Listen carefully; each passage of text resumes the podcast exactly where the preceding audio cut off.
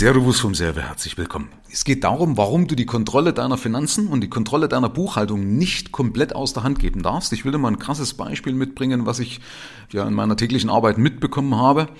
Eins von vielen und deswegen meine ganz, ganz wichtige Folge dazu. Weil, stell dir mal vor, wenn du jetzt zum Beispiel die Kontrolle komplett abgeben würdest an deinen Steuerberater, an eine Buchhaltung, also du hast gar nichts damit zu tun und gäbest alles ab. Machen ja manche Leute, ja?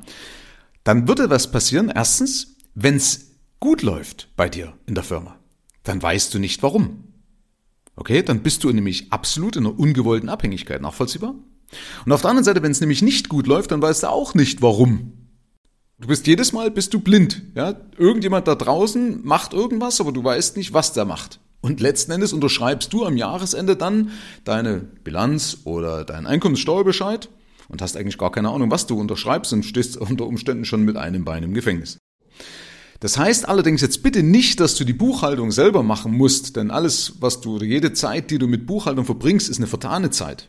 Ja, es ist ja Quatsch, wenn du dich als Chef hinsetzt und Belege sortierst oder so. Also bitte nicht Zeit und Geld verbrennen und die Buchhaltung selber machen, sondern du sollst nur selber verstehen. Buchhaltung gibst du bitte an jemand ab, der es günstiger macht und besser macht.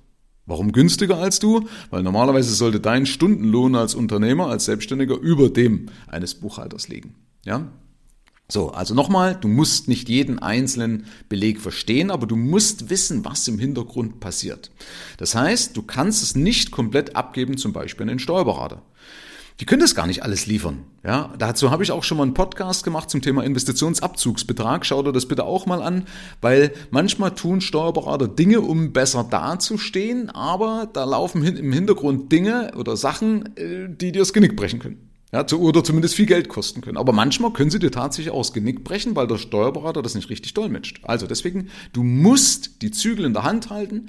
Du musst leider es ein bisschen verstehen. Das heißt nicht, dass du eine Steuerberaterausbildung brauchst, um Gottes Willen, ja. Aber die Grundlagen. Und das ist übrigens viel, viel leichter zu vermitteln, als du glaubst. Also Kunden, die mit mir zusammenarbeiten, sagen jetzt, äh, jetzt habe ich es endlich mal verstanden, um was es da eigentlich da draußen geht.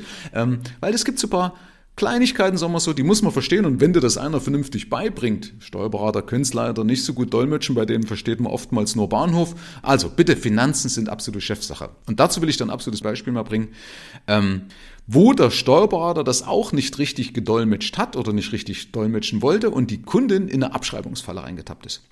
Also, die hat sich gemeldet bei mir aufgrund von einer Empfehlung und ich habe dann mit ihr äh, ein bisschen mir die Zahlen angeschaut, habe dann errechnet, die Steuernachzahlung errechnet und habe erkannt, dass sie ein richtiges, massives Problem hat innerhalb dieser 45 Minuten. Ne? Also vielleicht hast du es ja mitbekommen, ich biete ja das Leuten an und sage, pass auf, lass uns mal kostenlos äh, auf deine Situation schauen. Und ich habe was erkannt, was sie nicht gesehen hat und was auch der Steuerberater nicht gesagt hat.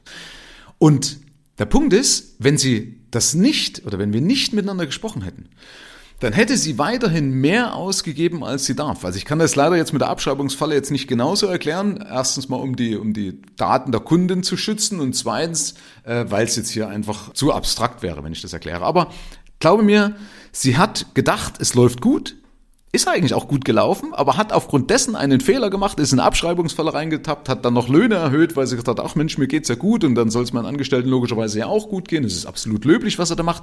Aber sie hat mehr Geld ausgegeben, als sie darf.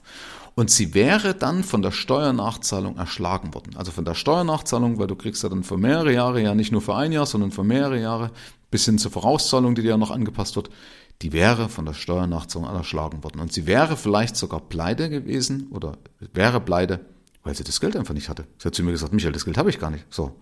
Das heißt aber jetzt, nachdem wir uns darüber unterhalten haben, nachdem sie es erkannt hat, jetzt kann sie dagegen angehen. Und jetzt haben wir auch eine Lösung gefunden und jetzt hat sie ihre Firma im Griff und kann gut schlafen.